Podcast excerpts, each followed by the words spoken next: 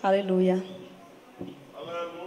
Glória a Deus pela sua presença, pelo seu amor, pelas suas misericórdias. Aleluia. Vamos tratar hoje, nesse culto da família, culto de Páscoa e também culto da família, vamos tratar sobre o tema do, do discipulado no lar.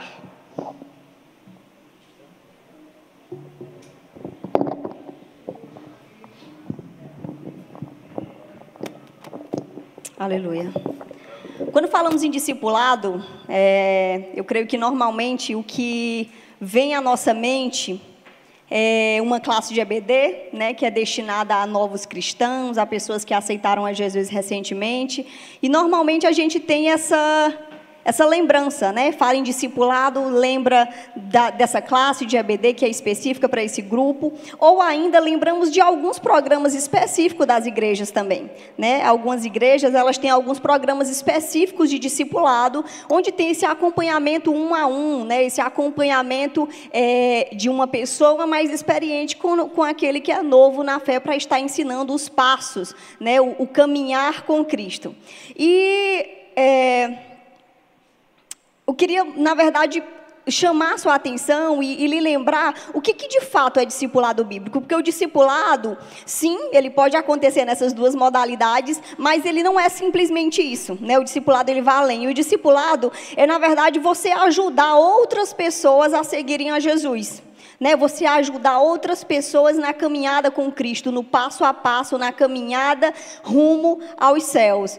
E sim, nós podemos ter isso nos cultos, no ensino da palavra, na EBD ou nesses programas específicos da igreja, mas também podemos ter outros casos. E a gente vê que na Bíblia nós temos exemplos de discipulado, né? Nós temos exemplo Desde Moisés com Josué, Elias e Eliseu, é, Paulo e Timóteo, e o próprio Jesus, né, que nos deu o exemplo de discipular doze né, acompanhar 12 pessoas e fazer esse discipulado com eles. Então a gente pode perceber que isso foi tanto uma prática presente no passado, a gente vê isso na história da Bíblia, a prática do discipulado. Nós vemos hoje sistematicamente dentro das igrejas, né, dentro de algumas programações, mas ele vai além disso, né? A, a, a, o discipulado ele é uma ordenança para nós que somos cristãos. A gente Lendo a Bíblia, a gente vê lá no texto de Mateus 28, quando Jesus estava ali para ser assunto aos céus, ele fala aos seus discípulos: é, Foi-me dado toda a autoridade no céu e na terra, portanto, vão e façam discípulos. Essa foi a ordenança de Jesus para o povo, para os seus discípulos e para aqueles que estavam ali. Disse, Olha, vão e façam discípulos de todas as nações, batizando-as em nome do Pai, do Filho e do Espírito Santo, e ensinando-as a obedecer a tudo que eu lhes ordenei. E eu estarei com vocês até o fim dos tempos. Né? Mas aí o que, que Jesus estava ordenando? Ele não deu um, uma ordenança específica, ou melhor, ele não deu um, um, dizendo façam isso nas programações de vocês, mas ele disse: olha, para cada um dos que eram seus discípulos, ele disse: vão e também façam discípulos, ensinando-os a obedecer. Então, esse é o cerne né, do, do discipulado. Primeiro, ele é uma ordenança ordenança a todo cristão, a cada um de nós, ele é uma ordenança e nós não devemos esperar simplesmente por programações específicas para estarmos praticando discipulado, para estarmos ajudando outras pessoas a conhecerem a palavra de Deus e a obedecerem, a seguirem a Jesus. Então, que isso possa ficar bem claro no nosso coração desde o início, o que é o discipulado. E aí, é, no caso, nós estamos falando nesse culto sobre discipulado no lar, né?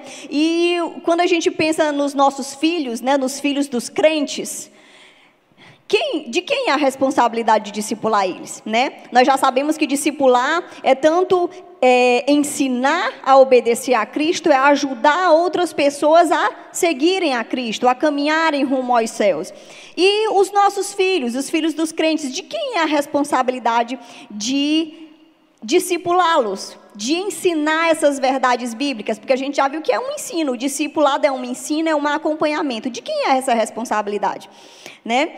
É, e a gente vai partir da Bíblia, né? Inclusive do texto base para o culto hoje, é, para responder essa pergunta. Mas desde já é muito interessante a gente se atentar que é, a época em que a Bíblia foi escrita, que foi inspirada, não havia a igreja que nós temos hoje, né? não havia essa organização de igreja que nós temos hoje, portanto, não havia EBD, portanto, não havia cultos sistemáticos, não havia é, esses programas específicos de discipulado. Né? Então, como é que era feito essa transmissão desse ensinamento da palavra de Deus? E aqui a gente encontra em Deuteronômio 6, do 6 a 9, dizendo o seguinte: que todas essas palavras que hoje lhe ordeno, aqui estava Moisés, é, trazendo todas as orientações de Deus ao povo. Deus falava com Moisés e Moisés agora estava falando ao povo. Que todas essas palavras que hoje lhe ordeno estejam em seu coração. Ensine-as com persistência aos seus filhos.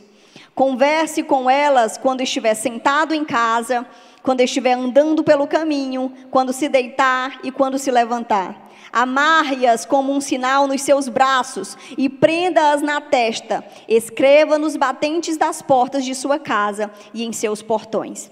Então aqui nós temos um, uma clara ordenança, né? Aqui Moisés falando ao povo e dizendo a cada um deles: olha, as palavras do Senhor, as palavras que ele nos ordenou, elas devem estar em seus corações. Mas não apenas isso, ensine com persistência aos seus filhos.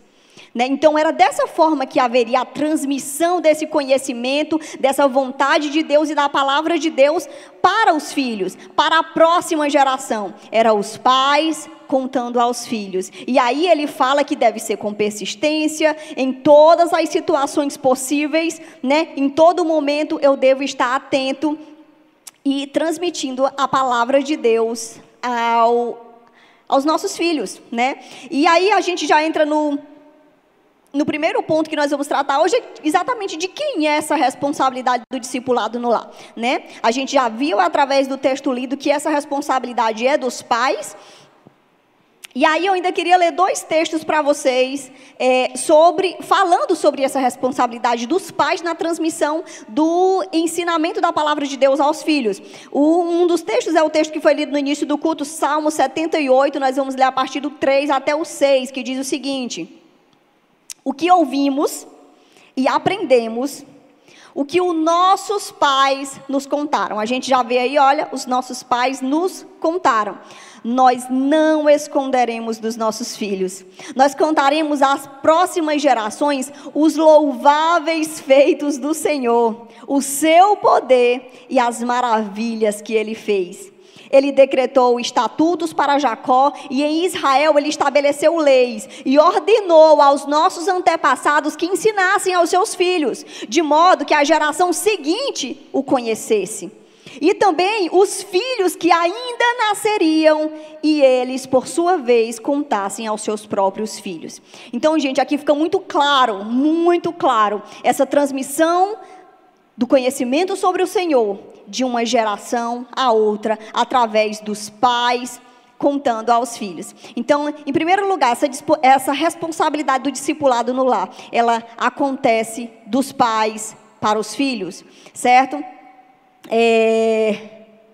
O outro texto que eu gostaria de citar também está lá em Efésios 6,4, que fala o seguinte: olha, pais, não irritem seus filhos, antes façam o quê? Criem-nos segundo a instrução e o conselho do Senhor. Mais uma vez, deixando claro aqui, agora já num texto do Novo Testamento, que deve ter essa instrução e esse conselho do Senhor sendo transmitido dos pais aos filhos.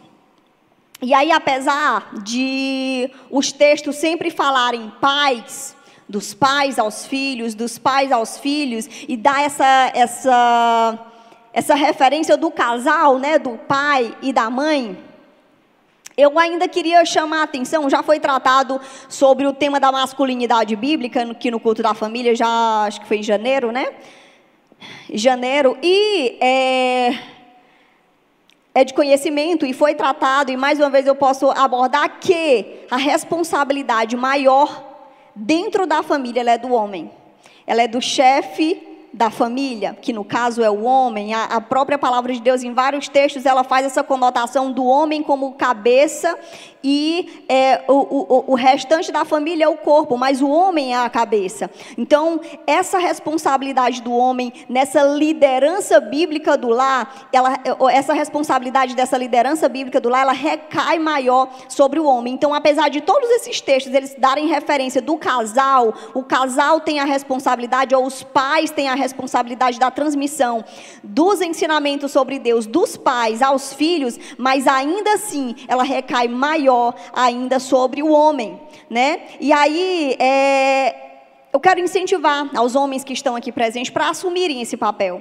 Né? Isso é um mandamento do Senhor, isso não é um pedido, na verdade, a partir do momento em que nós servimos a Deus, nós precisamos obedecê-lo né? E é essa obediência que vai é, garantir, inclusive, a nossa chegada aos céus, né? É essa obediência ao Senhor e à sua vontade. Então, o homem, ele precisa entender o seu papel de liderança dentro do seu lar e de liderança bíblica. Não é só dizer como deve ser feito, mas de liderar biblicamente a sua casa.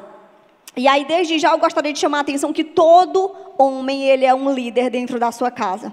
Por mais que ele não esteja assumindo esse papel de uma forma correta, por mais que ele esteja sendo um má líder, mas ainda assim ele é um líder, né? Então assim, não pense que pelo fato de que a sua mulher ela tem um perfil de liderança maior e ela conduz mais as coisas, você não está exercendo o seu papel de líder. Você está exercendo, só não está exercendo da forma correta, né? Está é, exercendo essa liderança de uma forma deixando a desejar, né? Então então, eh, desde já eu gostaria de chamar a atenção aos pais e principalmente ao homem, chefe da família, para que não seja omisso na responsabilidade que o Senhor tem lhe dado. É, exatamente porque a Bíblia ela não dá margem. A gente viu textos falando aqui sobre essa responsabilidade. E tem vários outros, né, que nós não, não temos como falar todos os textos aqui na pregação, mas a Bíblia ela é repleta de textos que falam e que tratam exatamente dessa responsabilidade dos pais. Então ela não deixa margem para essa paternidade que não leva a sério a responsabilidade de criar os filhos na instrução e na disciplina do Senhor. Então o nosso chamado é muito claro. O nosso chamado é para nós, pais, é para você, homem, chefe de família, para discipular sua esposa, para discipular os seus filhos no caminho do Senhor. E aí eu ainda é, encerro esse tópico falando que o fato de eu chamar a atenção da responsabilidade do pai dentro desse exercício no lar, dentro da sua casa, né, ela não exclui o ministério do púlpito né? Porque muitas vezes o, o, é, o, os homens que têm essa responsabilidade maior de estarem conduzindo aqui no púlpito, eles acham que não, eu já estou ali, então eu já tenho muita coisa para fazer liderando o povo de Deus, né? Mas não é assim. Né? Uma coisa ela não exclui a outra. Eu devo exercer o meu papel primariamente no lar, para que depois eu possa exercer fora de casa. Inclusive, também tem na Bíblia como pré-requisito para os obreiros, como pré-requisito para aqueles que exercem o ministério, que primeiro governem bem a sua casa, que primeiro tenham seus filhos em submissão à palavra do Senhor, que primeiro ele tenha o domínio sobre a sua casa, para que depois ele possa exercer esse pastoreio dentro da igreja. Exatamente dando essa conotação. E a palavra de Deus ela fala, porque se ele não exerce dentro do seu lar, como é que ele vai cuidar da igreja? Então, assim, a responsabilidade ela é muito clara e muito séria. E um chamado para homens e mulheres, para pais que servem a Deus. O pastoreio, o, o, o discipulado dos filhos, ele é uma responsabilidade nossa como pais e do chefe de família para estar tá orientando tanto a sua esposa como também os seus filhos. É, então a gente já aprendeu sobre esse primeiro ponto, o que, qual a nossa ou de quem é essa responsabilidade do discipulado, né? A gente já viu que é dos pais e em primeira instância ainda do homem chefe de família. E a gente vai seguir para o próximo ponto, que é quais são esses pré-requisitos para ser um discipulado? O que, que eu preciso ter Eu já sei que eu preciso ser um discipulador dos meus filhos, mas o que, que eu preciso fazer e quais são os pré-requisitos que eu preciso ter para ser um discipulado? E é, o primeiro pré-requisito que eu gostaria de tratar nessa noite é que eu preciso ser um discípulo. Né? Primeiro, para que eu possa exercer esse discipulado, eu possa ser um discipulador na vida do meu filho, eu também preciso ser um discípulo. E nesse caso, nós estamos falando de discípulos de Cristo, né, para que eu possa ensinar o meu filho a ser um discípulo de Cristo. Eu também preciso ser um discípulo de Cristo. E a palavra de Deus nos fala lá em Marcos 8:34, é, que Jesus ensinando a multidão e aos seus discípulos, ele fala: olha, se alguém quiser vir após mim, negue-se a si mesmo, tome a sua cruz e siga-me. Né? Aqui Jesus estava dizendo vocês querem vir após mim? Vocês querem ser meus discípulos? Vocês querem fazer a minha vontade? Pois então, neguem-se a si mesmo. Tome cada um a sua cruz e siga-me. Essa foi a orientação do Senhor.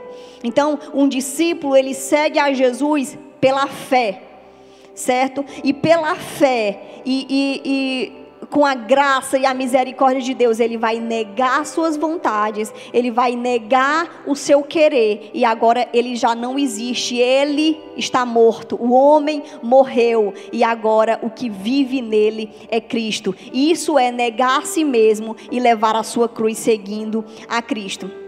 Então, mais para que nós possamos seguir a Cristo, para que eu possa ser um discípulo de Cristo, eu também preciso conhecer a palavra de Deus, né? Eu preciso conhecê-la e praticá-la, até mesmo porque eu sou um discípulo, para eu ser um discípulo, eu vou fazer o quê? A vontade de Deus. Mas para eu fazer a vontade de Deus, eu preciso conhecer a vontade de Deus. Por isso nós devemos, e, e eu creio que, acho que em todas as vezes que eu tenho oportunidade, eu falo sobre a grande importância de nós, como cristãos, lermos e estudarmos a nossa Bíblia. É muito incoerente como é que eu sirvo a Deus e eu não conheço a sua vontade para a minha vida, né? E Infelizmente, nós não temos mais desculpa para não conhecer e para não estudar a Bíblia, porque é, nós temos muitas facilidades hoje em dia. Vamos dizer que alguém não saiba ler, que alguém não saiba, não, eu não sei ler, mas ainda assim você tem tantas alternativas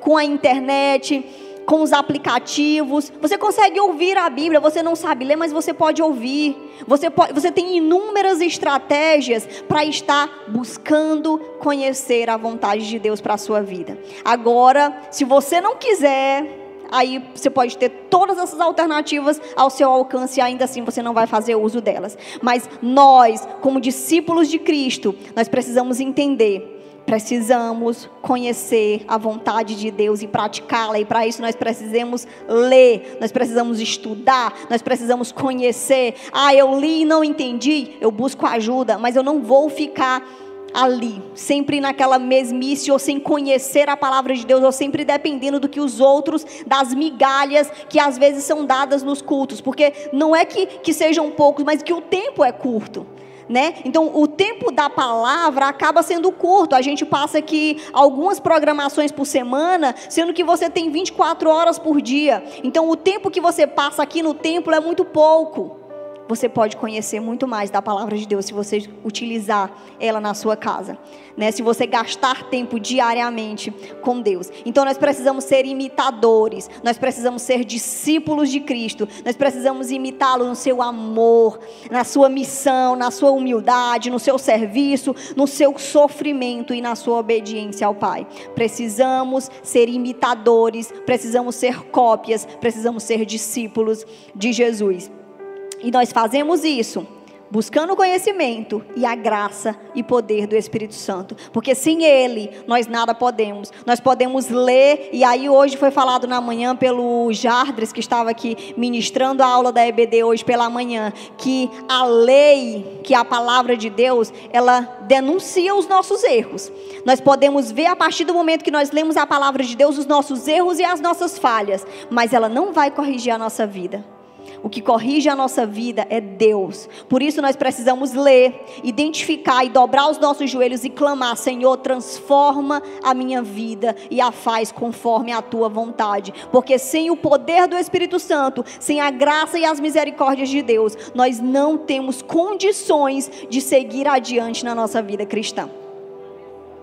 É, um outro pré-requisito para que nós possamos discipular os nossos filhos é que nós precisamos dedicar tempo a eles, né? É, já ficou claro que o papel é dos pais, não é da igreja, do ministério infantil, do líder de jovens ou de qualquer outro departamento da igreja. A responsabilidade de discipular os filhos é dos pais, né? Então isso já ficou claro. Então quem é que tem que arrumar tempo? Os pais certo? Temos sim as programações da igreja, mas o discipulado, o acompanhamento diário deve ser dos pais. Então a gente precisa rever as nossas escolhas.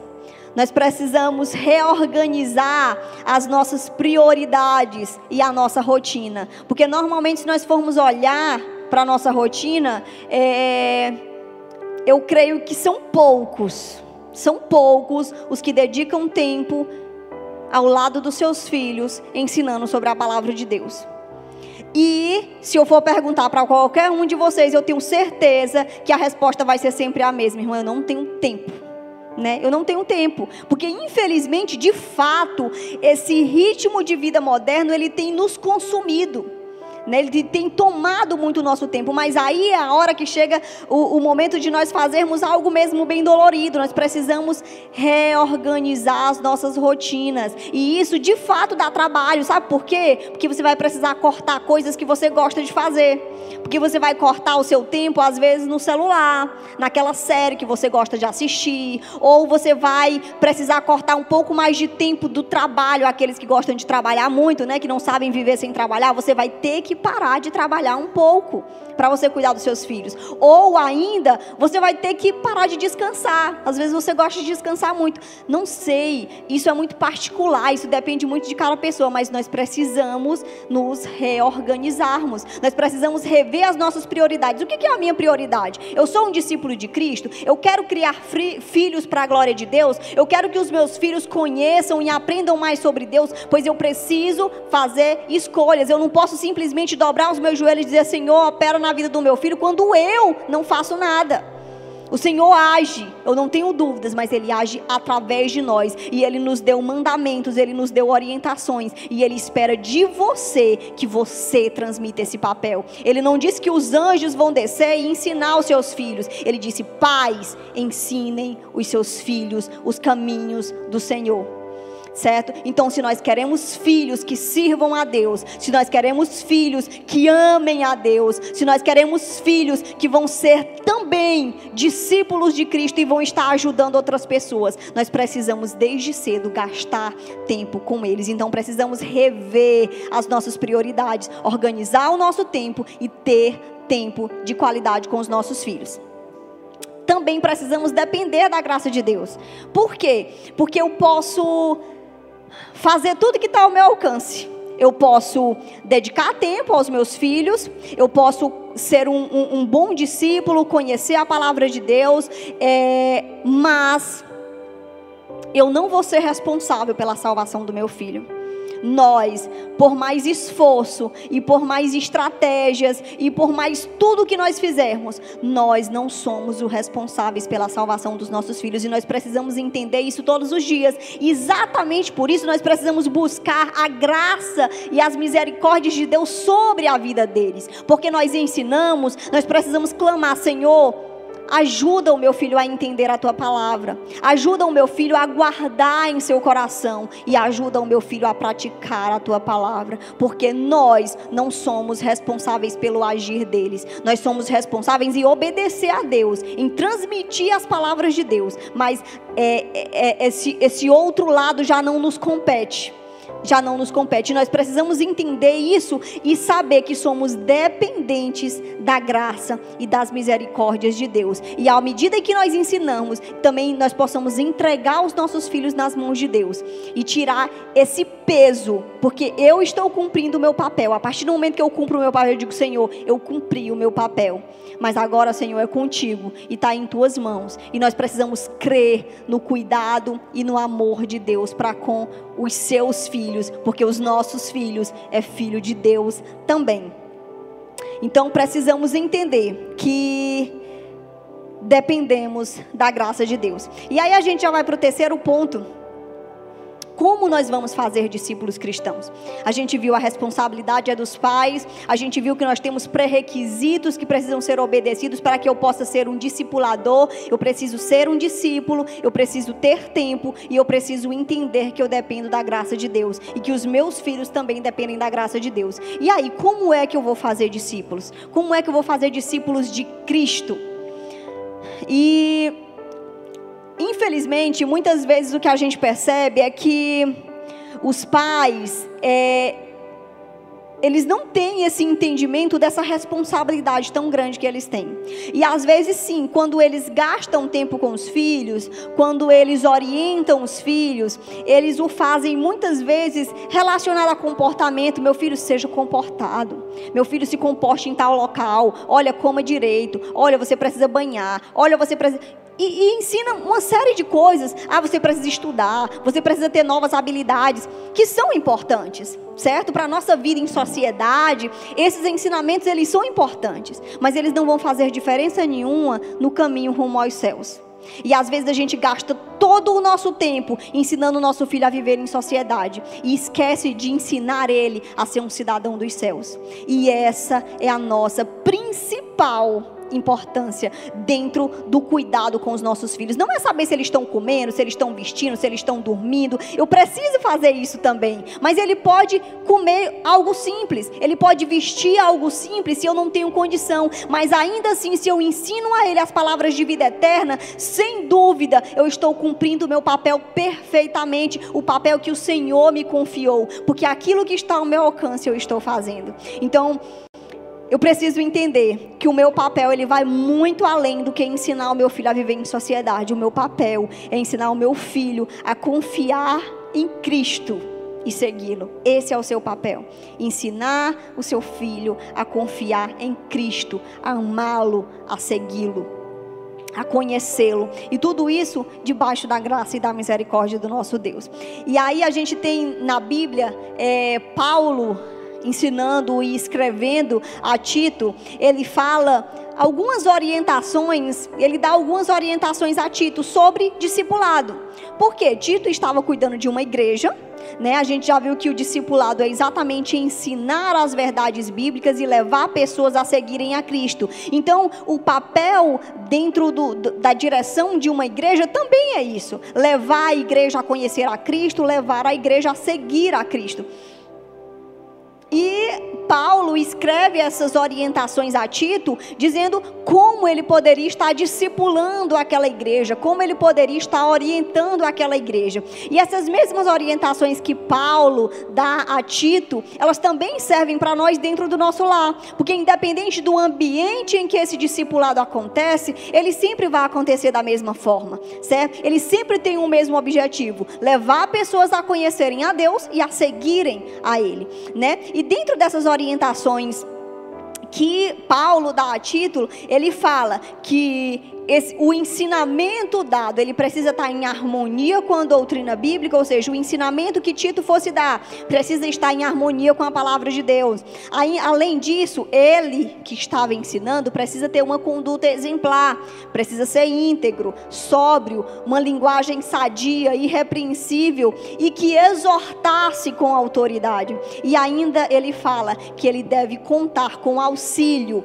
de presbíteros, de homens e mulheres maduros e piedosos e com lares que funcionem, lares funcionais, lares que trabalhem a palavra de Deus. Então essas foram as orientações de Paulo a Tito. E a gente vai tratar um pouquinho sobre cada uma dessas orientações que Paulo deu a Tito também. Primeiro, como eu vou fazer discípulo? Baseando o meu ensinamento na palavra de Deus. A gente já falou aqui várias vezes que o que nós vamos estar ensinando? As verdades bíblicas. Então eu preciso usar a palavra de Deus, certo? Eu preciso ensinar a palavra de Deus aos meus filhos. E aí eu preciso estar atento, porque muitas vezes a gente é tão consumido pelos ensinamentos da sociedade. Às vezes a gente tem arraigado aquele ensinamento que a gente recebeu dos nossos pais, dos nossos avós, da nossa família. E às vezes esses ensinamentos que a sociedade, que a escola ou que a família mesmo nos passou, elas estão em desacordo com a palavra de Deus. Às vezes você aprendeu costumes que são contrários à palavra de Deus e você não larga eles. E aí eu preciso entender desde o início que o meu ensino, ele não é baseado só no que a minha mãe e o meu pai me ensinou, se aquilo está em desacordo com a palavra de Deus. O meu ensino, ele deve estar primariamente baseado na Bíblia. E tudo que for contrário à palavra de Deus deve ser combatido com a palavra de Deus. Então eu preciso entender isso. O meu ensino ele vai ser baseado na palavra de Deus. Eu vou usar a Bíblia como como base para tudo aquilo que foi ensinado. Ah, isso quer dizer que eu vou ler apenas a Bíblia? Então agora eu vou ler a Bíblia, irmão, mas a Bíblia tem uma linguagem muito difícil. Como é que eu vou ensinar isso para o meu filho, né? E não quer dizer que eu tenha que ler apenas a Bíblia, certo? Eu posso ler a Bíblia e devo ler a Bíblia, porque é importante, inclusive, que ele tenha acesso a essa literatura mais difícil mesmo, a, esses, a essas palavras diferentes que ele não tem costume de ouvir, né? É importante que as crianças tenham acesso a isso, mas além disso e além do estudo sistemático da Bíblia que cada pai pode fazer no seu lar, ainda assim você pode usar outros livros, outras literaturas que também tratem sobre a palavra de Deus. Você pode falar sobre homens e mulheres que gastaram as suas vidas num anúncio do reino e inspirar essas crianças desde cedo a conhecerem esses heróis da fé, essas pessoas que foram importantes na história da proclamação do evangelho. Enfim, nós temos muitas alternativas, nós precisamos praticá-las. E além desse ensino formal, que é esse ensino mais sistemático da palavra de Deus, que você pode fazer a partir da leitura da Bíblia, de um livro ou de, de, de biografias, ainda paralelo a isso, você deve ter em sua mente o texto que nós lemos lá no início desse culto, que fala que em toda oportunidade nós devemos estar falando sobre a palavra de Deus. Ai, mãe, eu não sento com meu filho para fazer o culto doméstico, não, mas eu estou sempre falando sobre a palavra de Deus eu acho que é importante fazermos os dois. Né? É importante nós termos o tempo ali, só para aquilo. É dedicado a isso, nós vamos estudar isso. E além disso, no cotidiano, tá andando e o filho fez alguma coisa errada, você fala sobre a palavra de Deus. Está dormi tá dormindo, não, está deitado, né? Está levantando, está sentado. Em qualquer oportunidade, nós precisamos estar orientando os nossos filhos de acordo com a palavra de Deus. Esse é o nosso papel. Esse é o papel que o Senhor nos confiou. Que nós possamos fazer isso com persistência. Ah, mas eu já ensinei isso muito meu filho, ele não aprende, não né? E aí, se a gente for pensar na gente, quantas vezes a gente já ouviu a mesma palavra e ainda assim a gente recai nos mesmos erros? Por que nós não vamos ter misericórdia com os nossos filhos? Por que, que nós não vamos ser misericordiosos com ele? Nós precisamos ensinar incansavelmente aos nossos filhos as palavras de vida eterna, porque são elas que vão transformar a vida deles. E não que nós possamos estar exatamente cultivando esses relacionamentos com os nossos filhos, cultivando esse, esse tempo de qualidade, esse tempo de comunhão, esse tempo para conhecer também os nossos filhos. Porque às vezes nesses momentos você nem sabe o que se passa na cabeça do seu filho, porque você não conversa com ele, você não ouve, né? Muitas vezes você só fala, fala, fala, fala, e o filho quer falar, diz, não, não, não, não fala não, como tem um tempo para lhe ouvir, não. Você só tem que fazer o que eu estou dizendo né? E aí a gente não para para escutar o que, os, o que tem lá no coração dele. Quais são as dúvidas dele? Quais são as lutas que ele está enfrentando, né? E a, exatamente para que você possa corrigir, para que você possa orientar, para que você possa consolar, para que você possa ajudar. Precisamos ouvir, precisamos falar sobre a palavra de Deus e precisamos ouvir os nossos filhos e conhecer o que se passa lá dentro deles, no coração e na mente deles. Precisamos ensinar a palavra de Deus Além disso, no, no, no exercício do discipulado, nós precisamos ser exemplo. né? E aí aqui o, o texto é, Paulo aqui orientando a Tito, ele fala para Tito: Olha, Tito, em tudo te dá por exemplo de boas obras. Na sã doutrina, mostra incorrupção, gravidade, sinceridade. Usa uma linguagem sã e irrepreensível, para que o adversário se envergonhe, não tendo nenhum mal que dizer contra nós. Precisamos entender que devemos ser. É, exemplo para os nossos filhos. E é importante eu dizer que isso não quer dizer que nós não erramos. Né? Ser exemplo não quer dizer que eu estou imune ao erro. Ah, mas eu erro também. Sim, isso é bom. Sabe por quê? Porque vai mostrar para o seu filho que ele também é, não consegue ser perfeito. E que no momento que ele errar, e que no momento que ele falhar, e que no momento que ele pecar novamente, ele possa entender: mas tudo bem, eu sou humano. E o meu pai já me orientou como fazer diante dessas circunstâncias. Porque diante do pecado, eu não preciso me desesperar e chorar e, e, e e, achar que não tem mais jeito para mim, mas diante do pecado, eu vou me lançar aos pés do Senhor, buscar da sua graça e da sua misericórdia, assim como meu pai me ensinou. Então, muitas vezes, é, os pais, até mesmo na repreensão, que é um outro é, ponto que Paulo fala que a Tito, que ele deve repreender com toda a autoridade. E muitas vezes os pais acham que, ah, mas eu não tenho autoridade para falar sobre isso, porque eu também erro. Se for por isso, a gente não vai orientar em nada, porque a gente erra mesmo, a gente é falho mesmo, principalmente em, no, no, na caminhada cristã e na obediência a Deus, porque de fato é difícil, mas é isso que nós precisamos ensinar aos nossos filhos. Meu filho, eu também não sou perfeito, eu também falho e eu também sou pecador, mas vamos juntos depender da graça de Deus, vamos juntos buscar as misericórdias do Senhor e vamos juntos caminhando rumo aos céus, porque ainda assim nós precisamos entender, e é isso que nós precisamos ensinar para os nossos filhos: nós vivemos um processo de santificação. Não é eu aceitei a Jesus e agora eu sou santo. Não é isso. Mas eu vivo um processo de santificação. E só seremos totalmente santos e sem pecado quando estivermos nos céus de glória. Até lá, nós vamos errar. Até lá, nós vamos falhar. Até lá, nós somos de fato sujeitos ao pecado. Mas até lá, o Senhor nos garantiu que o Espírito Santo estaria conosco.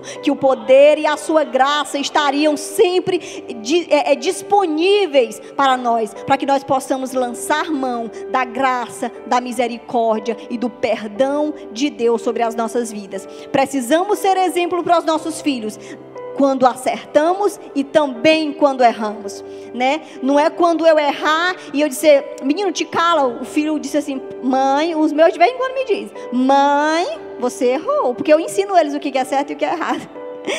Aí, disse, bora mãe. Aí eu digo, oh, Senhor, me perdoa, porque eu ensino eles, olha, peça perdão a Deus, porque todo pecado, em primeiro lugar, ele é contra Deus peça perdão a Deus e depois peça perdão às vezes para o seu irmão ou para qualquer situação. E aí eles dizem, mãe, aí eu, lá se vai eu, né? Exatamente fazer o exemplo e de falar aquilo que eu fazer aquilo que eu estou ensinando para eles, pedir perdão a Deus e pedir perdão a quem quer que eu tenha magoado. Mas é esse o nosso papel. Eles vão nos chamar a atenção? É claro que vão. Eles veem os nossos erros, eles nos conhecem diariamente nas nossas falhas, mas não tem nada. Isso não diminui a nossa autoridade sobre a vida deles. Pelo contrário, isso nos mostra o quanto nós também somos dependentes de Deus. Como eu já falei. Então, que nós possamos é, ensinar isso diariamente aos nossos filhos e não termos medo de repreendê-los e de sermos exemplo na vida deles. E último ponto que eu vou tratar é sobre o, o, a prática do discipulado, né? Nós precisamos ensinar a palavra de Deus, nós precisamos ser exemplo e nós também podemos contar com auxílios. E aí, na hora do auxílio, aí é que entra a igreja, né? Então, é interessante vocês verem que a igreja ela entra sim nesse papel do discipulado, mas como auxiliador do pai e da mãe. O pai e a mãe fazem o trabalho em casa, certo? O pai e a mãe jogam duro todo dia. Mas ainda assim a igreja está lá no auxílio. E aí é a hora que nós vamos contar com presbíteros, com pastores, com homens e mulheres íntegros e sábios né? É isso que a palavra de Deus nos orienta, que nós possamos contar com pessoas maduras e piedosas. E aí, lá no texto de Efésios, falando aqui sobre a questão da maturidade, Efésios 4, 13 e 14, fala o seguinte: Até que todos possamos alcançar a unidade da fé e do conhecimento do Filho de Deus. E cheguemos à maturidade. Então, eu vou alcançar a fé e o conhecimento do Filho de Deus e vou chegar à maturidade, atingindo a medida da plenitude de Cristo. O propósito de tudo isso, sabe o que, que é? É que não sejamos mais como crianças levados de um lado para o outro pelas ondas, e nem jogados para cá e por lá por todo o vento de doutrina e pela astúcia e esperteza de homens que induzem ao erro. A palavra de Deus, e aqui é, Paulo, quando estava falando a Tito sobre buscar homens e mulheres, presbíteros e pastores maduros e piedosos, ele não estava falando simplesmente sobre cabelos brancos, né? Não, maturidade na Bíblia não tem a ver com cabelos brancos.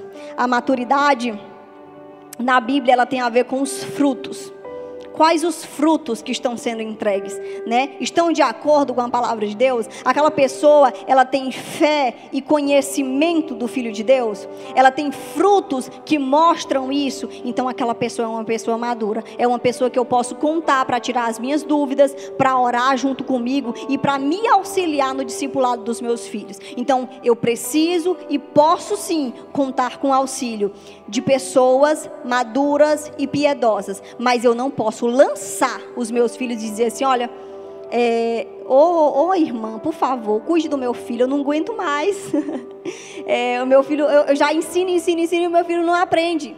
Então você não tem que delegar essa responsabilidade para ninguém. Você pode contar com auxílio. A responsabilidade é nossa, como pais e mães. Amém? É, e eu já encerro nessa noite falando que esse é um domingo de Páscoa, como já foi tratado aqui, onde nós podemos relembrar e agradecer ao nosso Deus por tão grande amor que Ele tem por nossas vidas. O Senhor nos criou, o Senhor nos orientou, o Senhor nos formou, o Senhor nos direcionou, o Senhor nos guiou em tudo. E ali, diante do pecado de Adão e Eva, e diante das nossas falhas, e diante é, é, daquele, daquela separação que aconteceu entre nós e o nosso Deus a partir do pecado, o Senhor ainda assim, Ele não desistiu das nossas vidas. O Senhor ainda assim, Ele lançou mão do seu plano perfeito. Ele enviou o seu filho Jesus para que viesse e morresse por nós, para que nós novamente pudéssemos ser reconectados ao Pai, para que novamente nós pudéssemos, pudéssemos ter comunhão verdadeira e íntima com o nosso Deus. E sabe o que, que ele pediu para nós, pais? Ensinem isso aos vossos filhos. Nós temos tanto a ensinar para os nossos filhos. Nós temos tanto a passar para eles sobre a mensagem desse Deus tão grande, desse amor tão grande, desse Deus tão poderoso que tem nos sustentado e que tem cuidado das nossas vidas.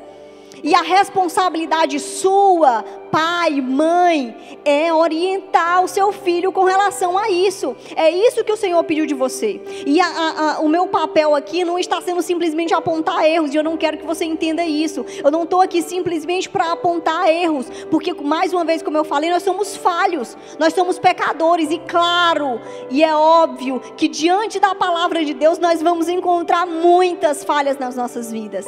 Então, isso não é para nós nos desesperarmos. E mais uma vez eu digo: diante do pecado e do erro, o nosso papel não é simplesmente virar as costas para Jesus e dizer: Senhor, eu não tenho condições, eu desisto. Não, não, não e não. Não é o nosso papel fazer isso. O nosso papel é dizer: Senhor, eu reconheço que eu sou falho. Eu reconheço que eu tenho falhado até aqui. Mas a partir de agora, Senhor, eu vou mudar a minha vida. Eu vou reorganizar, eu vou rever as minhas prioridades. Eu vou reorganizar a minha rotina. E eu vou te obedecer e tirar tempo para te falar sobre as tuas verdades, sobre quem tu és, sobre o teu poder e sobre o teu amor para os meus filhos. Eu vou te obedecer.